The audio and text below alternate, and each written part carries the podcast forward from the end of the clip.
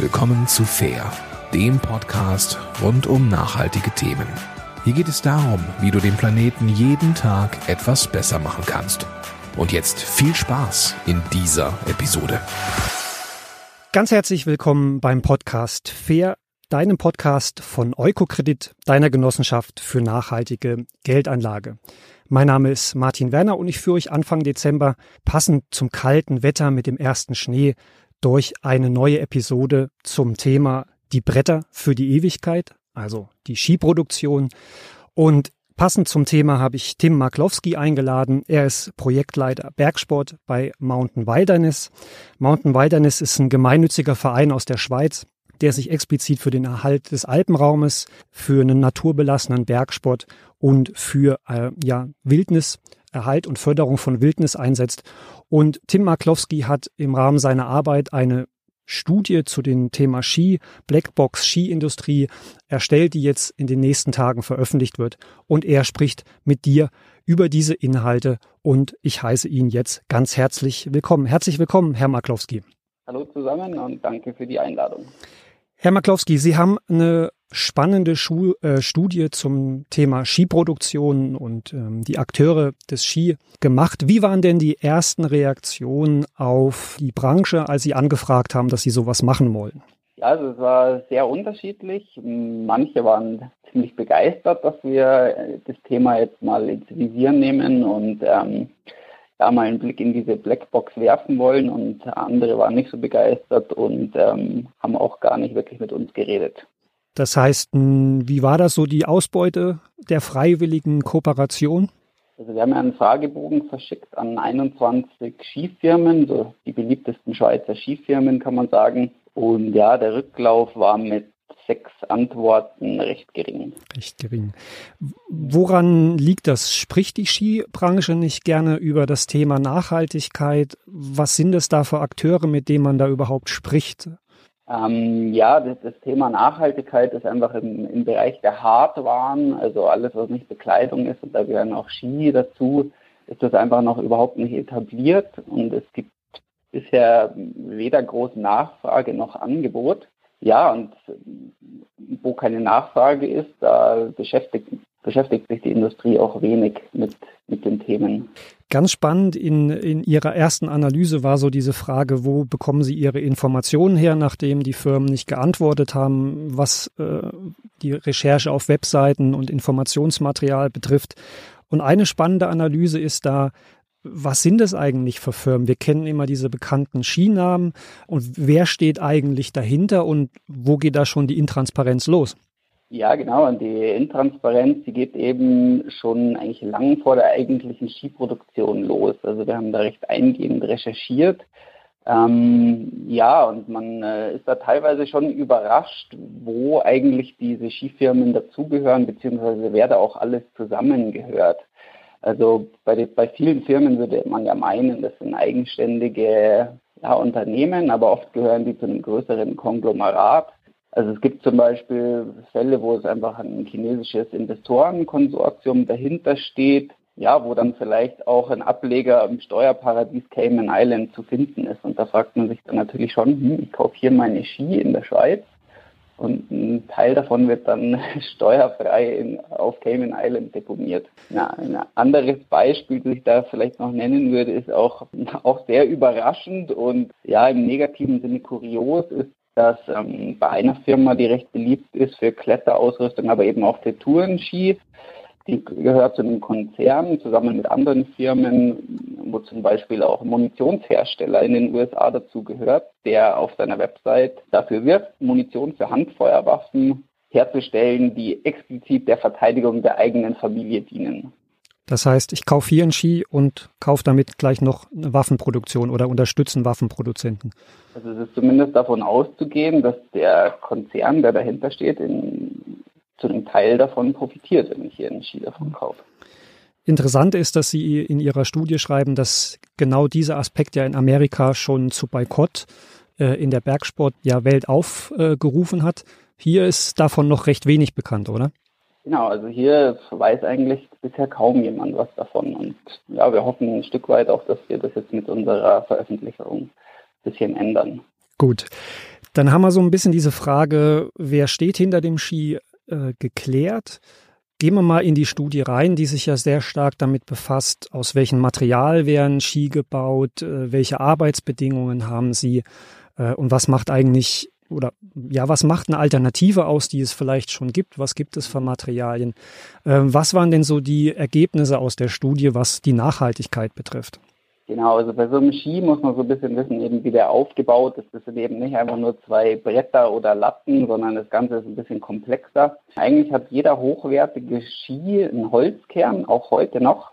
Und gerade bei den leichten Modellen, die im Tourenbereich gefragt sind, wo man ja nicht mit wahnsinnig viel Gewicht an den Beinen hochgehen will, kommen da öfter so exotischere Hölzer zum Einsatz. Also zum Beispiel Karuba heißt eins, ähm, und das sind eben Hölzer, die wachsen irgendwo in Asien oder in Afrika oder irgendwo in Tropen. Und hier stellt sich zum Beispiel die Frage, woher kommt das Holz überhaupt? Also bei sowas sollte man darauf achten, dass das äh, Holz aus nachhaltiger Forstwirtschaft kommt. Und oft hat man davon einfach keine Ahnung, wenn man Ski kauft. Da steht einfach Karuba drauf. Dann ähm, um den, um den Holzkern rum sind verschiedene Materialien. Sie können recycelt sein oder auch nicht. Je nachdem fällt dann die Umweltbilanz aus. Es kommen verschiedene Fasern zum Einsatz, die den, den Kern ummanteln. Die sind meistens aus Glasfaser oder Carbon. Die werden zusammen mit Epoxidharzen verklebt. Und bei diesen Epoxidharzen ist es so, dass das Chemikalien sind, die bei denen Hautkontakt auf jeden Fall vermieden werden sollte und wo auch die Atemwege davor geschützt werden. Also in der Herstellung.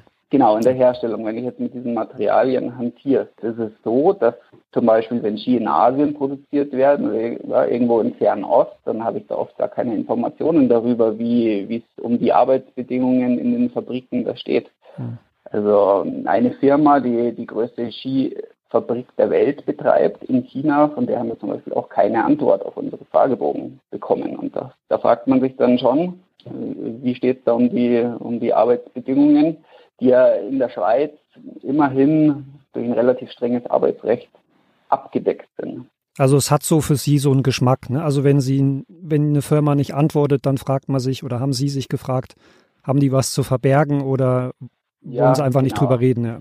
Also ich möchte das jetzt gar nicht unbedingt unterstellen, aber es ist schon fraglich, warum man keine Antwort kriegt. Und ja ja, günstig produzieren kann man eben nicht nur durch äh, günstige Arbeitskraft, wie sie in Fernost zu finden ist, sondern halt eben auch mit niedrig, niedrigeren ähm, Arbeitsschutzauflagen oder Umweltschutzauflagen. Es, es hat noch so ein paar Aspekte in der Studie, so Details, also zum Beispiel der Einsatz von Stahl bei den Kanten oder Wachs. Also mhm. wen das interessiert, der, der kann da nochmal reinschauen. Es hat da aber einen spannenden Aspekt. Es gibt ja Alternativmaterial, oder? Also es gäbe ressourcenschonendes Material. Haben Sie das in mhm. Ihrer Studie auch berücksichtigt? Genau, wir haben ja dann, nachdem wir eigentlich so die Problemzonen vom Ski, wo, wo es potenziell Nachhaltigkeitsprobleme in der Produktion geben kann, die haben wir identifiziert und dann haben wir mal geschaut, wie sieht denn die Umweltbilanz eigentlich von so einem, ich sag mal, konventionellen Ski mit ganz normalen konventionellen Materialien im Vergleich zu so einem Ski aus ökologischer Produktion in Anführungsstrichen aus. Das heißt, wir haben eigentlich die, die ganzen Bestandteile einmal in ökologischer Variante und einmal in konventioneller Variante angeschaut, haben dazu noch geschaut, was macht es für einen Unterschied, ob ich mit Ökostrom oder mit konventionellem Strommix produziere und haben dann gesehen, die Umweltbilanz ist eigentlich um die Hälfte besser in der ökologischen Produktion. Das heißt, es gibt die Möglichkeit, mit deutlich niedrigerem ökologischen Fußabdruck Ski zu produzieren. Da habe ich zwei Fragen. Die erste ist, mhm. wie sieht es denn aus bei diesen Verbundmaterialien, diesen ökologischen Alternativen? Kann man sagen, dass die vielleicht zum selben Preis eigentlich verbaut werden könnten oder gibt es da so eine Einschätzung in der Studie? Also aktuell ist es noch so, dass diese ökologischeren Ski schon teurer sind einfach noch, aber das liegt in erster Linie mal daran, dass die Stückzahlen einfach sehr gering sind. Wenn jetzt die, die großen Fabriken, die großen Hersteller auch so produzieren würden, würde der Preis für das einzelne Paar natürlich auch sinken. Also klar, Ökologie, Nachhaltigkeit hat ja ein Stück weit ihren Preis, aber es ist auf jeden Fall möglich, das zu einem fairen Preis herzustellen. Sie haben noch einen Aspekt angesprochen. Sie haben gesagt, also wenn man das ökologische Material im Vergleich nimmt, würde das um 50 Prozent Einsparung bringen. Und der Aspekt Strom spielt da ja eine besondere mhm. Rolle. Bisher wird oft eben konventioneller Strom benutzt. Wenn Ökostrom benutzt wird, was hat es denn für einen Faktor in diesen 50 Prozent Einsparung? Ja, also wir haben eben herausgefunden mit der Ökobilanz, dass Strom, der Strommix in der Produktion hat eigentlich absolut größten Auswirkungen auf die, auf die Ökobilanz am Schluss. Material, Entsorgung, Transport, das sind alles, sind alles Bereiche, in denen man schon ökologischer produzieren kann. Aber den Abstand äh, größten Einfluss hat wirklich der Strommix in der Produktion. In der Studie kommt noch ein äh, ganz spannender Aspekt zu, zu Trage, der mir so überhaupt nicht bewusst war. Es gibt sage und schreibe in Europa zum Stand jetzt eine Anlage zum Recycling von Schienen und die steht in Spanien. Drauf gekommen, dass es momentan aufgrund, also wenn man Ski recyceln würde, Retour nehmen würde, müsste man diese nach Spanien transportieren. Es ist also ökologisch momentan sinnvoller, die ganzen Bretter, sage ich jetzt mal, in die Müllverbrennung, in die Kehrichtanlage reinzuhauen, zu verfeuern. Und wir reden da, Sie haben Zahlen in Deutschland, 350.000 Skier, so schätzt man pro Jahr. Also eine Unmenge von Ressourcen, die wir da durch den Schornstein jagen. Ist das Thema Recycling nicht präsent? Also es gibt schon Ski, die man recyceln kann, allerdings ist es ein absolut verschwindender ähm, Bruchteil von der von den produzierten, von der produzierten Gesamtmenge. Und Sie haben schon gesagt, aktuell ist es so, die, die einzige Anlage für dieses Recycling, die, die steht in Barcelona. Und, äh, und es macht natürlich absolut keinen Sinn, alles dahin zu schicken, weil dann der ökologische Fußabdruck durch den Transport am Ende doch wieder höher ist. Jetzt ist es aber so, dass diese Anlage in Barcelona da eigentlich nur steht, weil dort auch der Hersteller ist für dieses Epoxidharz-System, das man verwenden würde, um Ski wieder recyceln zu können. Und dieser Hersteller hat eben auch diese einzige Recyclinganlage, um einfach mal zu beweisen, für die Industrie es funktioniert. Und diese Anlage steht in Spanien, weil dort eben auch viel Surfindustrie ist, zum Beispiel viel Bootsbauindustrie. Und das sind eigentlich auch alles Verbundmaterialien und natürlich viel größere Industrien, also jetzt gerade der Bootsbau. Und man versucht halt da mal anzusetzen.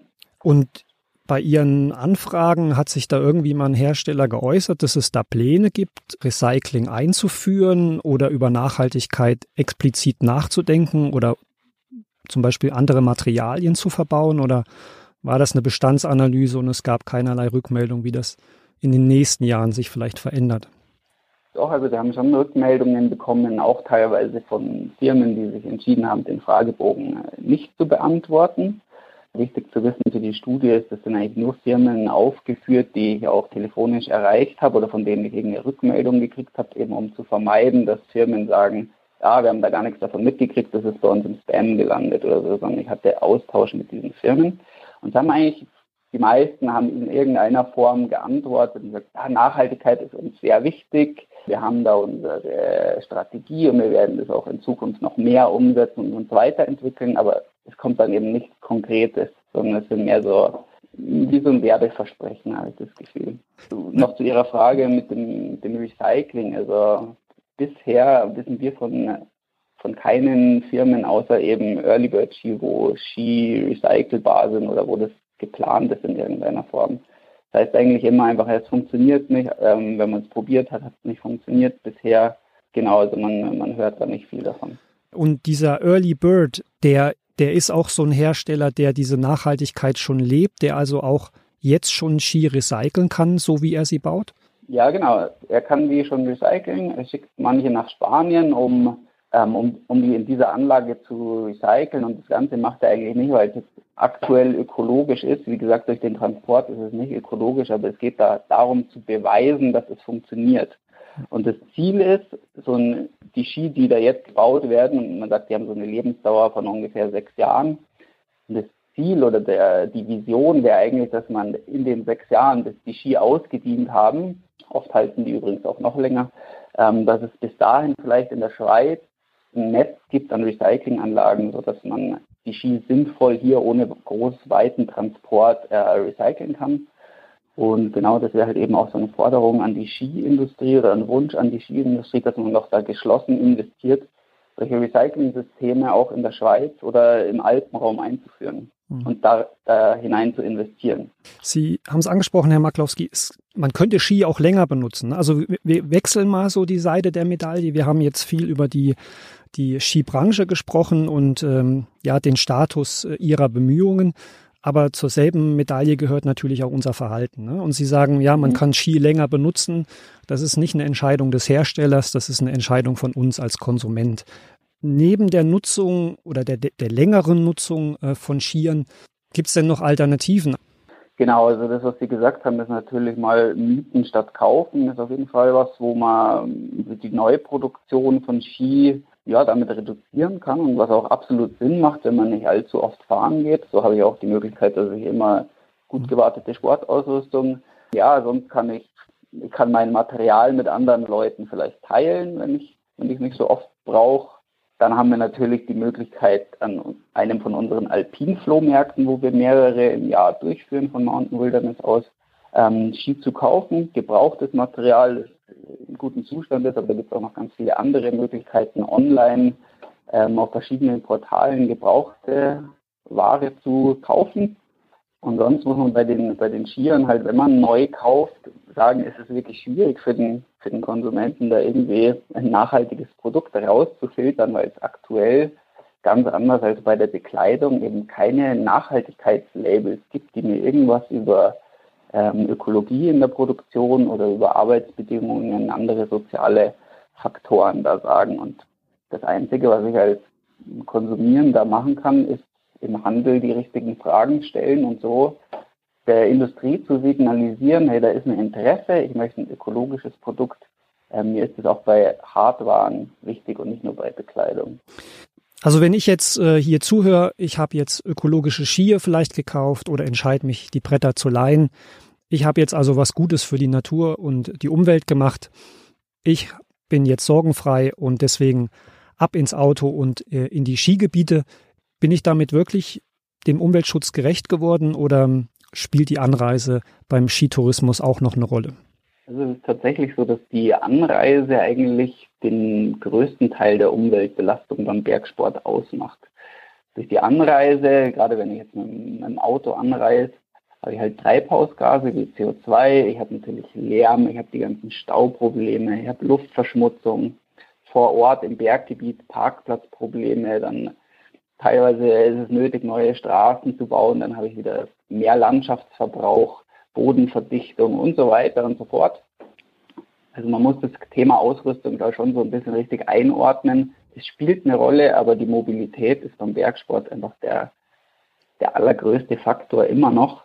Und ja, aber da habe ich natürlich auch viele Möglichkeiten, was zu machen. Gerade in der Schweiz haben wir eins der besten ähm, Netze des öffentlichen Verkehrs weltweit.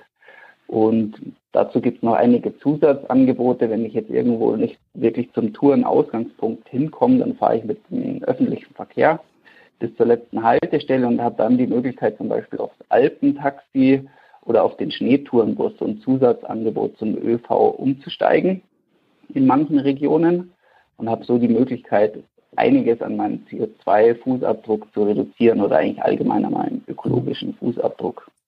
Ja, und einen Ski kaufe ich, wenn Sie sagen, er hält sechs Jahre, alle sechs Jahre. Aber im Winter gehe ich vielleicht 20, 30, 40 Mal, je nachdem, wie oft äh, in die Berge und reise entsprechend an. Ne? Also genau so ist es. Ja. ja. Zum Beispiel, dass 100 Kilometer zu zweit im Auto ungefähr doppelt so viel CO2 verursachen wie die Anreise im öffentlichen Verkehr mhm. bei halber Auslastung. Das ist ein guter Vergleich, kann man sich das sehr gut vorstellen, wo, wo ja, wo man drauf achten muss.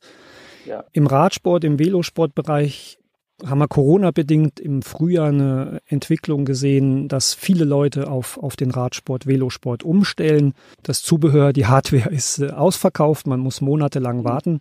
Mit dem Skitourismus haben wir jetzt Corona-bedingt ja die aktuelle Diskussion, in welchen Alpenländern ist Skitourismus überhaupt möglich, für ausländische Touristen, aber auch für, für einheimische Touristen. Es wäre ja durchaus denkbar, gerade im Tourenskibereich, also ab, abseits von, von Liftangeboten, dass die Nachfrage, dass die Leute deutlich mehr Tourenski gehen wollen in die Natur, weil vielleicht die Lifte geschlossen sind, weil sie alleine gehen können. Was heißt es denn, wenn ich rausgehe, vielleicht auch nicht so erfahren bin, das nicht so oft mache? Was ist es, wenn ich als Tourenskifahrer rausgehe, auch für einen Eingriff in die Natur, in die Bergwelt, in die Tierwelt? Was muss ich auf der Ebene noch, noch bedenken, damit das alles ja im Einklang mit, mit der Alpennatur steht? Mhm. Ähm, ja, wir haben das schon ganz äh, richtig gesagt. Also es wird eigentlich davon ausgegangen, dass es einen Anstieg jetzt gibt an der Nachfrage an Leuten, die auf Skitour gehen wollen oder auch auf Schneeschuhtour. Und an sich ist das ja auch was Schönes. Man darf das nicht immer nur so äh, negativ als Belastung sehen für die Natur, sondern ich denke, das ist auch ein wichtiger Punkt, dass Leute in Verbindung zur Natur entwickeln und ähm, ja, vielleicht auch den Wunsch entwickeln, Natur zu schützen. Aber es gibt natürlich einige Sachen, wenn man jetzt zum ersten Mal rausgeht auf Tour, auf die man achten muss. Und lassen wir mal die Anreise beiseite, also die ist jetzt mit öffentlichem Verkehr erfolgt, sagen wir mal. Jetzt ist es wichtig, wenn man sich draußen bewegt, dass man verschiedene Regeln beachtet. Das eine ist mal, dass man Wildruhezonen und Wildschutzgebiete bereits in der Planung berücksichtigt, also wo geht meine Route durch, die ich geplant habe, und aber auch im Gelände beachtet. Und bei, den, bei diesen Wildruhezonen ist einfach wichtig, dass man auf den vorgeschriebenen Routen bleibt oder eben, dass man Wildschutzgebiete einfach gar nicht betritt, wenn möglich. Im Wald ist es wichtig, auf den bezeichneten Wegen zu bleiben. So können sich auch die Wildtiere an Menschen gewöhnen. Die sind nämlich gar nicht so blöd, wie man vielleicht manchmal meint. Für sie ist es eigentlich hauptsächlich ein Problem, wenn Leute sich ähm, unvorhersehbar irgendwo im Gelände bewegen. Wenn sich das Ganze ein bisschen kanalisiert, dann gibt es so einen Gewöhnungseffekt. Dann ist es noch wichtig, dass ich Waldränder und schneefreie Flächen meide, weil das eben genauso die Lieblingsplätze von Wildtieren im, im Winter sind, wo sie auch noch Nahrung, Nahrung finden. Ja, wenn es schon sein muss, dass der Hund mit auf Tour kommt, dann ist es einfach wichtig, dass der an der Leine geführt wird. Wildtiere flüchten einfach vor freilaufenden Hunden und verlieren dabei sehr viel wertvolle Energie. Und wenn, wenn sowas öfters passiert, dann kann das beim bei so einem Tier auch zum Tod führen, weil Wildtiere im Winter einfach überwiegend von ihren Reserven leben und sehr, sehr wenig zu fressen finden. Also für mich eine Episode vollgepackt äh, an, an Informationen und Dingen, die du mitnehmen kannst. Ich versuche nochmal für uns alle etwas zusammenzufassen. Die Hardware, also die Ski, ist noch ein Bereich, wo Nachhaltigkeit und Arbeitsstandards schwierig sind oder wo wenig bekannt ist. Also einfach mal nachfragen, wenn man das nächste Paar Ski kauft, woher kommt das, äh, wie ist das, kann man das recyceln, einfach ein Bewusstsein auch beim Hersteller schaffen oder eben Alternativen nutzen, Ausrüstung auszuleihen, zu teilen und zugleichen mehr, also dass man gar nicht so viel äh, in, in, neues Material äh, investiert. Und da war ganz besonders spannend, dass ähm, bei ökologischen Alternativen die äh, Stromproduktion eine sehr, sehr eklatante Rolle spielt. Zum Thema Ökostrom haben wir ja in Vergangenheit schon eine Episode mit den Stromrebellen aus Schönau gemacht. Da könnt ihr sicherlich noch mal reinhören, was die Rolle vom Ökostrom betrifft. Und dann haben wir so ein bisschen den Aspekt gehabt, ja, was machen die Hersteller? Okay, da gibt es viel Verbesserungsbedarf, aber was ist auch mein Verhalten? Und da ist eben neben dem der Art und Weise, wie ich konsumiere, auch die Anreise essentiell, also nutzt, wenn immer möglich, den öffentlichen Nahverkehr, um in die Berge zu kommen, Ski zu fahren und beachtet, wenn ihr in die Berge geht, einfach die ja, Tipps für den, also für die Natur und die Tiere, die Tim Maklowski genannt hat. Und das Schöne ist, ihr schont Menschen, die Skier herstellen, ihr leistet einen Beitrag für die Umwelt und habt vielleicht noch sogar ein bisschen mehr im Geldbeutel übrig. Und wenn so ein bisschen Geld überbleibt, dann habt ihr immer noch die Möglichkeit, das sozial und nachhaltig bei Eukokredit ab 200 Euro oder 250 Franken zu investieren. Oder, ja, Weihnachten steht vor der Tür, auch an Freunde, Enkelkinder, Göttikinder zu verschenken. Tim Maklowski, ich sage ganz, ganz herzlichen Dank für ja erstmal die Arbeit, die Studie und auch für diese Ausführung. Sehr, sehr spannendes Thema. Bleiben Sie auf jeden Fall dran. Ich glaube, da ist viel Potenzial, die Branche nachhaltiger zu machen. Vielen Dank für das Gespräch. Ich gebe dir noch einen kleinen Ausblick. In den nächsten Tagen macht Katharina Welp noch eine Folge zum Thema, was macht den Weihnachtsbaum äh, aus, was macht einen richtigen Weihnachtsbaum für eine bessere Welt. Die Episode werden wir in den nächsten Tagen hochschalten, so dass ihr ein bisschen Material über die Weihnachtsfeiertage habt und wir gehen auch in die Weihnachtsfeiertage. Im Januar starten wir dann so ein bisschen rund um Orange und Apfel. Wir haben äh, zwei Episoden in der Vorbereitung die sich einmal um die Erntebedingungen bei äh, Orangen äh, befassen in Italien und es geht um das Thema lokale Mostereien. Freut euch also drauf. Ich wünsche euch schöne Weihnachten und schöne Feiertage. Bleibt dem Podcast Fair und Eukokredit gewogen und ich sage schöne Weihnachtsfeiertage und alles Gute und bleibt gesund. Euer Martin Werner. Tschüss.